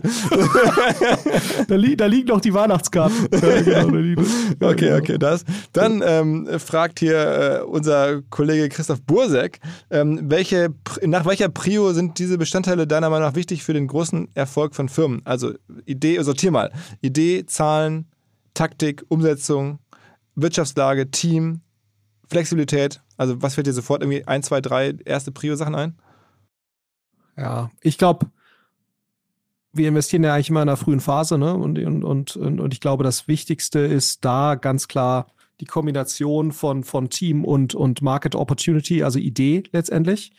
Ähm, das ist eigentlich das, das schlägt alles. Und ich glaube, je weiter man dann voranschreitet, ist es dann, äh, ist es dann sicherlich, dass irgendwann das Thema Execution, muss man auch sagen, ne, um eine operativ gute Firma zu sein, also eine operativ gute Firma zu sein, ist, ist, wenn man wirklich Unicorn-Status erreichen will und das dann auch verkaufen will, äh, äh, dann, dann braucht man irgendwann ein hohes Maß an operativer Exzellenz. Und ich glaube, damit es aber zu einem guten Exit kommt, und das dann vielleicht als letzten, äh, letzten Punkt, da ist Rückenwind schon ein ganz, ganz wesentlicher Faktor. Ne, und ich glaube, das ist nochmal der Unterschied auch von Startups im Vergleich zu PE-Firmen. Ne, also wenn wir im PE-Bereich unterwegs sind, Private Equity, da kannst du eigentlich immer einen Exit dabei führen, weil es sind profitable Firmen und da ist nur die Frage, zu welchem Multiple passiert dieser Exit. Ja, so, aber ein Exit ist da eigentlich immer möglich. Bei Startups, die ja in der Regel auch unprofitabel sind, äh, merkst du eigentlich, da, da bist du viel Zyklus- und Rückenwindabhängiger, ne, ähm, als du das jetzt im PE-Bereich äh, siehst. Und dann lass noch mal ein bisschen ähm, so Richtung äh, ein paar gesellschaftliche Themen schwenken. Äh, hier gibt es eine Frage, Frage, von Julian von Blücher, der sagt ähm, zum Thema Climate Tech, mhm. äh, ist das möglicherweise auch resilienter als andere Technologiefelder innerhalb der Venture-Szene oder anders vielleicht formuliert, ist äh, Climate Tech das nächste ganz große Ding jetzt nach dem Metaverse in der, in der und ähnlichen Sachen nach Krypto, in der, in der Venture-Szene?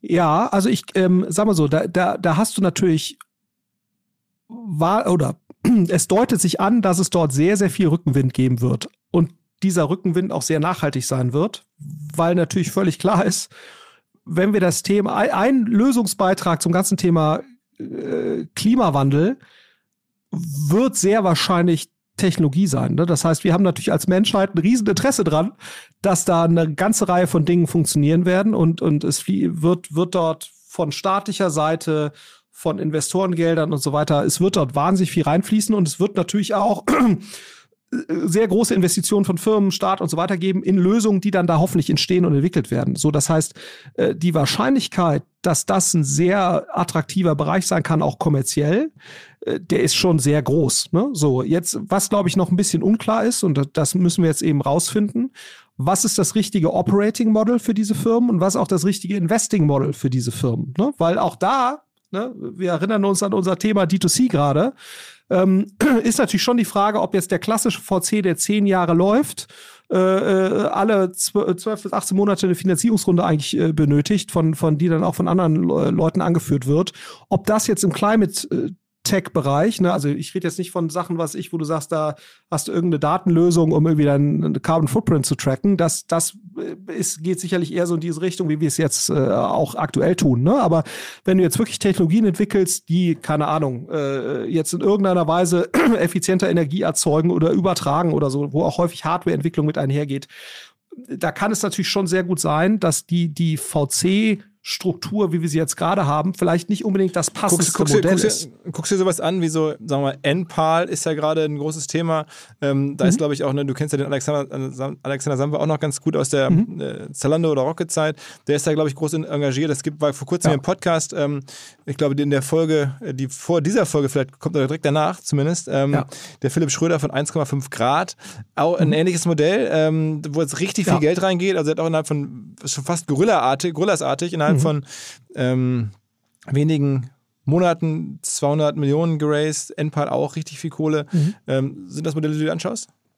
Ja, also NPAL auf jeden Fall. Äh, also das ist, das, das ist für mich jetzt ein Modell, da geht es ja weniger um Technologie, ne, sondern die Technologie, die da kommt, also NPAL ist ja in dem Kern, in dem Sinne jetzt keine Solartechnologiefirma, wo die, die jetzt eigene Sachen da entwickeln in großem Maße, sondern die, nach meinem Verständnis ist das ja sehr stark, ähm, wo, wo bestehende Technologie genommen wird und, und dann wird die halt effizient vertrieben. So, das ist super. Ne? Also das wäre etwas, was ich sagen würde, das passt eins zu eins zu den Gesetzen äh, der Firmen, die wir oder den, den, den, den, das passt eins zu eins in unsere Mustererkennung. Also NPAL wäre sicherlich etwas, was wir auch gerne gemacht hätten. Ist eine, ist eine tolle Firma.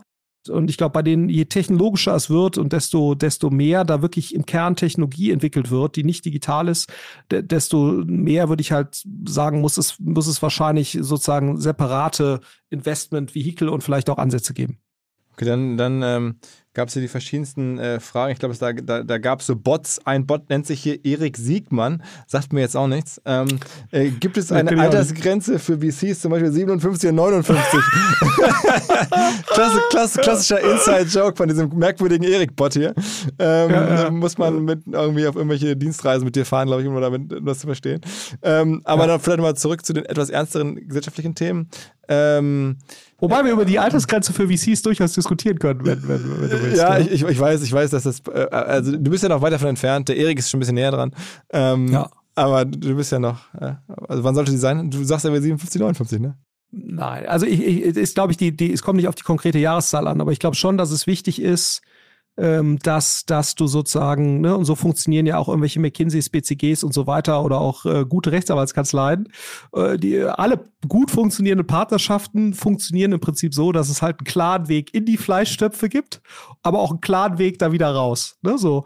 Und das ist, glaube ich, wichtig, dass das von vornherein klar ist, wenn ich in so eine Partnerschaft eintrete, äh, dann ist auch völlig klar, ab einem gewissen Punkt trete ich da wieder aus, weil nur das öffnet natürlich Weg für den, den Weg für, für, für jüngere Talente äh, die Innovation reinbringen, frische Gedanken reinbringen und so weiter. Und das hält, das hält natürlich solche Firmen auch, äh, es gibt ja einen Grund, warum jetzt McKinseys, BCGs dieser Welt über Jahrzehnte äh, erfolgreich sind. Und ich glaube, das ist schon ein wesentlicher Baustein davon, äh, dass im Prinzip klar ist, wann ist Schluss, weil du dann ähm, natürlich von vornherein den Leuten, die da eintreten in so eine Organisation, aufzeigst, äh, wo ist da eigentlich meine Perspektive. Ob du das dann schaffen wirst dahin, das ist natürlich nochmal steht auf einem anderen Blatt. Aber ich glaube, es, es ist aus meiner Sicht elementar, sowas zu haben. Und, und aus meiner Sicht ist das auch ein Schritt, ähm, äh, sozusagen von, von einer Firma, wo ein paar Leute mit gemeinsam investieren in, in Richtung einer Institution, ne, äh, wo du wirklich sagst, äh, die Firma oder der, die, der, der, der VC jetzt in dem Fall ist stärker als jetzt sozusagen die Summe der Individualpersonen. Ne? Und ich meine, das ist ja auch das, was, was jetzt die äh, etablierten US-Fonds, selbst wenn die jetzt keine Altersgrenze haben, die haben es trotzdem sozusagen schon immer wieder geschafft, von Generation zu Generation äh, diese, diese, den, den Staffelstab zu übergeben. Äh, und das geht dann eben auch damit einher, dass sozusagen die Älteren dann quasi ihre wirtschaftliche Partizipation da reduzieren. Äh, und ich glaube, das ist schon wichtig, ja. Ähm, und, und das werden wir, werden wir sehen jetzt hier äh, bei vielen der deutschen Fonds, inwieweit das gelingt. Also ich halte das, ich halte das für elementar und, und wir werden das auf jeden Fall auch äh, machen. Ob es jetzt 57, 59, 61 ist oder so 60, das werden wir dann sehen, aber irgendeine Form äh, von, von äh, Begrenzung wird's da, werden wir damit Sicherheit haben. Dann hat mich, äh, dann hat der Kollege Uwe Niemann bei uns aus dem Team von Reviews gefragt, ob du schon mal eine Erfahrung gemacht hast mit Kundenbeiräten in Firmen oder in mhm. Startups. Hast du? Ja, also ähm, ist jetzt ja nicht, ist nicht, nicht ungewöhnlich. Ne? Also ich bin ja auch teilweise recht äh, da in äh, etablierteren äh, Unternehmen recht, recht aktiv und da ist das ja ein sehr probates Mittel, aber durchaus auch jetzt im Softwarebereich, ne? dass du halt so ähm, Leute dabei hast, äh, äh die, die, halt bei Kunden sind und, und die sich noch stärker mit dem Thema identifizieren oder mit deiner Software. Das halte ich für total relevant. Also da, ne, also als, als Teil einer effizienten Feedback-Strategie, ähm, äh, absolut, ja. Okay, dann, dann hier, wo wir gerade über, über Beiräte und Boards sprechen, äh, Marco Schmid von Roland Berger fragt, du sitzt bei 14 Firmen im Board. Wie schafft man das mehr oder weniger? Äh, wie behältst du Überblick? Gar nicht, aber Nein, aber ich glaube, ähm, man muss natürlich sehen, äh, ja, dass ich bin jetzt da an Bord, wobei es natürlich was anderes ist, bei einer Firma wie Fressnapf im Verwaltungsrat zu sitzen, als jetzt beim Early Stage Startup in, in, in, im Board. Ne? Das ist sicherlich von der Komplexität etwas überschaubarer. Ähm, aber klar, ich sitze, ich sitze in einer, in einer, in einer Menge äh, Boards und äh, ich glaube, was halt wichtig ist, für mich zumindest, ich versuche mich wirklich auf die Themen zu konzentrieren, wo ich halt meine, einen Wertbeitrag zu haben. Ne? Also ich, ich verstehe eben meine Boardrolle eher als eine, was kann ich im Sinne der Firma dazu beitragen? Und weniger als kontrollierende. Dann gab es noch einige Fragen ähm, nach unter anderem so äh, ja, Startups im Bereich der Verteidigung oder Defense, äh, was jetzt ja noch ein, aufgrund der Kriegssituation ein größeres Thema geworden ist. Ich glaube, das verschieben wir lieber auf ein Gespräch, das ich mit deinem Partner Uwe Horstmann, also diesem Uwe Horstmann hier, dann doch noch führe, ja. weil ich äh, den, um das auch ein bisschen aufzulösen, vor kurzem mit dem unterwegs war ähm, und auch mit diesem Erik Siegmann. Und da hat der Uwe ähm, ausführlich davon erzählt, dass er ja auch noch nebenher ähm, in der Bundeswehr tätig ist, äh, in der Reserve und da auch sehr viel macht. Äh, sehr, sehr beeindruckend, muss man wirklich sagen, ähm, was er da so erzählt hat. Ja. Er ist mehrere Wochen im Jahr da, da, da, aktiv und hat dann so ein bisschen Stories aus der Bundeswehr erzählt. Ich glaube, der ist der perfekte Ansprechpartner für Defense Tech und äh, all diese Themen. Insofern, das verschieben wir mal auf Uwe. Ich bin eh, eh, ehemaliger Zivildienstleister, aber Roten Kreuz. Kann ich, glaube ich, zum Thema Defen Defense Tech nicht ganz so viel beitragen. Also, es war, genau. es war sensationell. Also, Uwe ist ja auch, wie gesagt, Schussausbilder habe ich gelernt, wie der da so Leuten Schießen beibringt.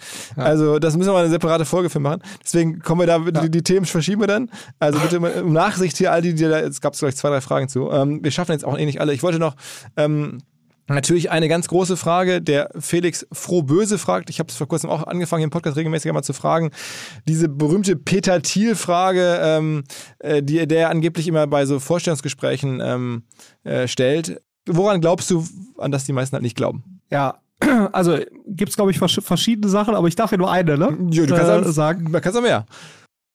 Ja, also ich glaube, eine, eine Sache, die ich ganz, ganz spannend finde, ähm, man sagt ja immer sozusagen, dass man sehr breit diversifizieren soll, sein, sein Vermögen. Ne? So, und, und ich glaube, das ist auch grundsätzlich korrekt. Ne? Also so, wenn du sagst, was Philipp ja auch immer, also Philipp Glockner immer sagt, das würde ich auch unterstreichen, die meisten Privatanleger fahren wahrscheinlich am besten damit, einfach so ein ETF auf dem M M MSCI World zu kaufen und den dann äh, jeden Monat anzusparen. Ne? So, das ist wahrscheinlich äh, ne, für sowas wie Altersvorsorge ein, ein sehr schönes Modell. Ich würde trotzdem die eine Gegenthese vertreten. Wenn man die Ambition hat, wohlhabend zu werden, ja, so, dann ist, glaube ich, dieses Thema, ich nenne es jetzt mal Diversifikation auf niedrigem Niveau, nicht wahnsinnig hilfreich. Ja, was, was, was meine ich damit? Äh, ich hatte die Diskussion auch schon mal hier intern äh, mit dem einen oder anderen äh, Mitarbeiterkollegen. Ne? Ähm, und ich glaube, wenn man halt den Anspruch hat, wohlhabend zu werden, was auch immer das heißt, Millionär oder noch mehr, dann muss man halt irgendwann mal etwas auf eine Karte setzen. Ne? Und das heißt eben genau das Gegenteil von Diversifikation. Das heißt, ne, ob es jetzt das, das eine Angel Investment ist oder die eine unternehmerische Tätigkeit, die man, die man äh, wählt. Und äh, ne, weil ich glaube, sozusagen, ähm, äh, wohlhabend kann man halt eigentlich nur werden, äh, wenn man, wenn einem das wichtig ist. Er hat es gar nicht unbedingt, dass, dass das wahnsinnig wichtig sein sollte. Aber wenn man, wenn man eben einen, größeren unternehmerischen Erfolg landet, das ist ja eigentlich der systematischste Weg zum, zum Wohlstand. Und der ist eben häufig damit verbunden, temporär zumindest mal eine Nicht-Diversifikation äh, vorzunehmen. Ne? Und, und ich glaube, das ist nochmal ein, ein wichtiger Gedanke. Also wenn ich jetzt schaue, sozusagen, wie bin ich jetzt zu meinem bescheidenen Wohlstand gekommen, dann ist das ja passiert, weil ich eigentlich völlig unvernünftigerweise Ne? Das erste Geld, was ich aus meinem ersten Exit bekommen habe, in äh, irgendwelche äh, Startups gesteckt habe, in einem, in einem Ratio, was völlig jenseits von dem war, was man normalerweise hätte machen müssen. Also wenn man sagt, so man hat 200.000 Euro gespart und jetzt 10, 10 davon tue ich in irgendwelche Startups, da kann, da, das bringt natürlich nichts. Ne? So, also, äh, weil da bin ich nicht in der Lage, sozusagen überhaupt irgendwelche äh, Wetten dort zu platzieren. Und ich habe sozusagen das erste Geld, was ich halt bekommen habe, komplett, war des Exits komplett in Startups investiert, was natürlich völlig irrational war, ne? also aus dieser Diversifikationslogik.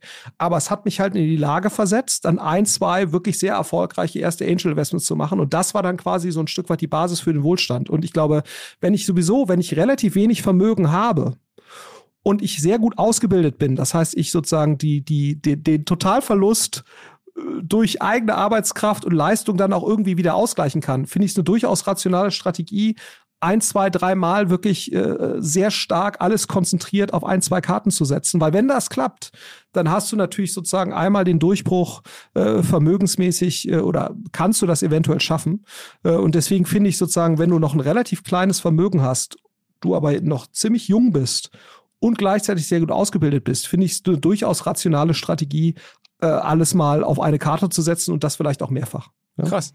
Ähm, und dann bin ich eben relativ großer Fan von dem Thema Potenzial schlägt Erfahrung. Damit bin ich jetzt nicht ganz allein, ne? aber ich äh, äh, gibt auch viele andere, die eher auf Potenzial setzen. Aber ich mache immer wieder die Erfahrung, ne? Dass ein konsequentes Setzen auf potenzialträchtige jüngere Leute zu besseren Resultaten führen kann, als auf sehr erfahrene Menschen in einer Branche zu setzen. Und das ist auch ein bisschen counterintuitiv. Gerade natürlich, äh, wenn du schaust, wie, wie, wie, wie sozusagen läuft Hiring in größeren Firmen dann ist das sehr stark erfahrungsbasiert. Da wird abgehakt von der Personalabteilung äh, und, und ich würde halt äh, dafür plädieren, dass man eigentlich viel, viel stärker potenzialbasiert agiert. Das ist natürlich viel schwerer, schwieriger. Aber ich glaube, wenn man das, äh, weil schwerer zu erkennen, als wenn du einfach sagst, er hat das gemacht, das gemacht, das mal hake ich das ab, dann ist das die richtige Person. Ähm, und ich glaube, Potenzial kann durchaus Erfahrung schlagen, ne, äh, äh wenn man sich, sich sozusagen darauf einlässt und es führt aus meiner Sicht häufig zu besseren Resultaten. Der Peter Thiel selber, ähm, übrigens nur als Nachtrag, ich habe es letzte Mal gar nicht erzählt, wer sich dafür interessiert, ich würde das als Zuhörer irgendwie nervig finden. Ich will es deswegen kurz ergänzen. Gibt ja die Antwort, ähm, dass er glaubt, für die Zukunft äh, der Wirtschaftswelt sei Technologie viel wichtiger als die Globalisierung. Fand ich jetzt als Antwort gar nicht so ähm, total erschütternd. Ähm, nee, fand ich das auch, ist nicht so wahnsinnig contrarian. Äh, genau, genau. Für jemand, der mit der Frage sozusagen prominent, also nicht wegen der Frage, ja. aber der, für, ne, der, dem man diese Frage so stark verbindet wie den, ist dann die Antwort, ähm, ja, also gar nicht so man, krass. Man könnte ihn, glaube ich, eher fragen, warum hat er Trump unterstützt? Das ist jetzt mal contrarian. ja, ne? so, also, wo du sagst so, das ist ja in der Tech-Szene wirklich sehr contrarian. Hast du immer Kontakt gehabt mit ähm, Peter Thiel? Nein, also, also ich hab, durfte ihm mal die Hand schütteln, sozusagen, aber daran wird er sich nicht erinnern. Äh, ich schon. Äh, im, Im Rahmen von hier so einer Springer-Veranstaltung. Äh, aber nein, also das würde ich jetzt nicht, das würde ich jetzt nicht, im Gegensatz zu manchen meiner äh, Tech-Kollegen, würde ich das jetzt keinen, würde ich das jetzt keinen Kontakt nennen. Ja? Ich glaube, seine Argumente für Trump, also auch nur, das ist irgendwie, also das sind nicht meine Argumente, aber die ich da gelernt habe, oder weißt du es, mhm. was, was er sagt, wie er das nee, argumentiert? Nee, also ich glaube, die Argumentation, ich habe das mal versucht äh, nachzuhorchen, er war ja, ist ja relativ selten in Podcast, aber hat das mal ein bisschen erklärt. Und das hat mir zumindest jetzt nicht ganz sinnlos geklungen damals, ähm, ist, dass er sagt, mhm. ähm, wenn das jetzt damals Hillary Clinton geworden wäre, dann wäre, glaube ich, so, äh, zu seinem Unwillen Amerika so eine Art Monarchie, weil es er dann irgendwie erst Obama eine Weile, dann die Bush-Familie ähm, und dann die Clinton-Familie mehr oder weniger. Also da Vater und Sohn Bush, dann irgendwie mhm. Frau und äh, Mann Clinton und dann irgendwie acht Jahre Obama. Also wenn dann könnte man, glaube ich, irgendwie so einen Zeitraum aufmachen von 20, 25 Jahren, wo, glaube ich, drei Familien in der, an der Macht waren. Er sagt, das ist, das ist einfach nur ähm, Klüngel dann und nur verkrustete mhm. Strukturen und da wird sich die Macht irgendwie innerhalb von ganz wenigen Familien weitergereicht. Und das findet er scheiße und deswegen ähm, wollte er einen Bruch mit all diesen Strukturen, mit dieser Art dynastischen Prinzip sozusagen haben. Und da dachte ich mir, okay, jetzt ich gehört habe, okay, äh, keine Ahnung, ne? der, der Schaden ist, glaube ich, trotzdem offensichtlich, äh, wie man jetzt ja auch wieder sieht, Supreme Court und so, äh, viel größer. Ähm, vielleicht jetzt doch dann Trump gehabt zu haben, aber zumindest fand ich das einen Gedanken, den ich so noch nicht hatte. Also einen contrarian Gedanken, den man, den man schon diskutieren kann. Wie gesagt, in Hindsight, im Nachhinein würde man wahrscheinlich trotzdem sagen, dann wäre Hillary Clinton und andere Richter und so besser gewesen. Aber naja, also fand ich interessant. Äh, er hat das scheinbar sehr, sehr ernst genommen. Deswegen hat er sich da so engagiert. Nur als Nachtrag für Hörer, die ja. jetzt sagen, okay, scheiße, nee, es gibt tausend äh, Fragen, werden die angerissen und nie beantwortet. Ich will sie ein bisschen stellvertretend äh, lösen. Letztes, letztes, letztes Thema. Ähm, wir haben schon viel zu viel bei Börsen gesprochen. Ähm, hier mittlerweile bei uns ein großes Thema, Trade Republic und so. Ähm, was ist in deinem Portfolio, was waren die letzten Portfolio-Bewegungen im, äh, im, äh, Port im Depot des Florian Heinemann oder in den Depots hast du irgendwie gekauft irgendwo? Nee, also ich, ich, muss ja, Nee, habe ich, hab ich nicht. Also ich habe, ähm, ich muss jetzt, ich mache relativ wenig Einzelaktien, ehrlicherweise, oder äh, letzten Jahre eigentlich gar nichts, muss ich äh, dazu gestehen. Also ich bin da eher, ich fahre fahr da eher den, äh, den Ansatz, den, den PIP sehr stark vertritt. Also ich habe ähm, ähm, also Pip macht ja, glaube ich, relativ viel Einzelaktien, weil er sich damit halt viel beschäftigt. Also, aber mein Anspruch ist eigentlich eher, äh, Indizes sozusagen von verschiedenen äh, Märkten da äh, zu halten und dann auch über, also zu kaufen und dann über einen längeren Zeitraum zu halten. Ähm, weil mein Anspruch eigentlich ist, ähm, dass ich sozusagen Vermögensaufbau betreibe ich halt eher über den VC-Teil und den, den aktiven Investment-Teil, ne, der sich in den Private Markets abspielt. Ähm, das ist sozusagen da, wo ich äh, versuche auch äh, den Markt zu schlagen, ja, weil das eben auch mein, mein Beruf ist. Ähm, und äh, mein Anspruch sozusagen im, im Public-Bereich ist jetzt eben nicht den Markt zu schlagen, sondern da sage ich einfach, ich, ich äh, möchte da mit den Indizes mich mitentwickeln. Und deswegen habe ich mich dann irgendwann mal aus dem Einzelaktienthema äh, verabschiedet. Das ist vielleicht nicht das Allerschlauste, weil ich ja schon den einen oder anderen Insight hätte, wahrscheinlich, um da Überrendite zu erzielen. Ähm, aber ich habe mich da bewusst rausgehalten, auch für mich aus, aus, äh, aus, aus Komplexitätsreduktionsgründen. Ich habe halt bewusst für mich gesagt, ich konzentriere mich, äh, was, was Überrendite angeht, voll auf den Private, auf den VC, auf den Angel Investing Bereich äh, und Bereich Immobilien und, und Public Markets. Äh, äh, da folge ich im Prinzip dem Markt in einer, glaube ich, intelligenten und kostenarmen äh, sozusagen Allokation. Ähm, aber mein Anspruch ist eben nicht, in jeder Assetklasse den Markt zu schlagen. Und ich glaube, das ist auch ein Fehler, den einige Leute machen, ne? Ähm, äh, die halt sagen, ich versuche wirklich in jedem Bereich überall schlauer zu sein als der Markt. Und ich glaube, das ist, das ist halt schwer möglich, sondern man muss sich halt wirklich äh, auf bestimmte Bereiche oder Assetklassen konzentrieren oder Ansätze konzentrieren, äh, wo man dann sozusagen seine, seine Überrendite erzielt und dann zieht man eben immer wieder Gelder ab, um, um die dann eben äh, in anderen Bereichen äh, sozusagen kosteneffizient und, und breit diversifiziert anzulegen. Äh, aber deswegen wirst du von mir jetzt keine Einzelaktientipps hören. Ne? Äh, äh, so, aber das haben wir schon äh, gehabt am Anfang. Ein paar, nicht Tipps, aber ein paar ja. Gedanken haben wir ja schon am Anfang gehabt und dann, dann ist es ja auch gut. Ja. Also, okay, okay, verstanden. Mhm. Ähm, okay, okay. Also, wer mehr von dir hören will, wie du bist regelmäßig bei Alex. Ähm, es gibt zig Podcasts, aber es gab noch. Bei Digital Kompakt auch hier, bei Joel Kaczmarek. Korrekt, genau. korrekt. Entschuldigung, unterschlagen, genau, auch ähm, super Format vom Joel. Also, ähm, kein Unbekannter in Podcast. Es gibt äh, stundenlang weiteren Heinemann-Content, wer möchte, äh, bei Joel, äh, bei Alex. Vielen, vielen Dank für die letzten 90 Minuten, Flo. In diesem Sinne, mach's gut. Alles klar. Ciao, ciao. zur Abwechslung jetzt mal vollkommen schamlos und offene Selbstvermarktung und Werbung für unser OMR-Festival am 7. und 8. Mai. Dort sind wir gerade in der absoluten Planungshochphase. Das heißt, wir verkaufen jetzt letzte Standflächen, wir planen, wie halt dort alles laufen wird Anfang Mai. Und weil das so ist und weil wir noch einige Flächen und Möglichkeiten, Masterclasses, Präsenzen frei haben, wollte ich nochmal dazu aufrufen, sich da bitte zu melden, wer noch nach neuen Kunden nach neuen Leads sucht, wer eine Plattform sucht, um seine Brand transparenter und sichtbarer zu machen, wer in irgendeiner Form nach Nachwuchs, nach Talenten sucht, all das können wir ermöglichen. Ihr könnt bei uns gesehen werden, ihr könnt bei uns wirklich wachsen, aber halt nur jetzt in diesen Tagen, denn irgendwann müssen wir dort die Bücher schließen, weil die Planungszyklen Richtung Mai dann zu kurz werden und vielleicht auch, weil einfach alles verkauft ist. Deswegen jetzt nochmal der Hinweis, denkt an unser Festival jetzt, wer dabei sein möchte mit Masterclass, mit Speaking, mit vor allen Dingen aber Präsenzen auf der Fläche, mit Ständen. Einfach ganz kurze Mail an inbound.omr.com. Innerhalb eines Tages melden sich da eine Kollegin, ein Kollege und dann startet die Zusammenarbeit.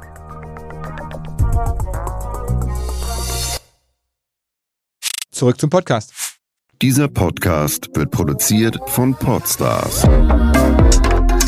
bei OMR.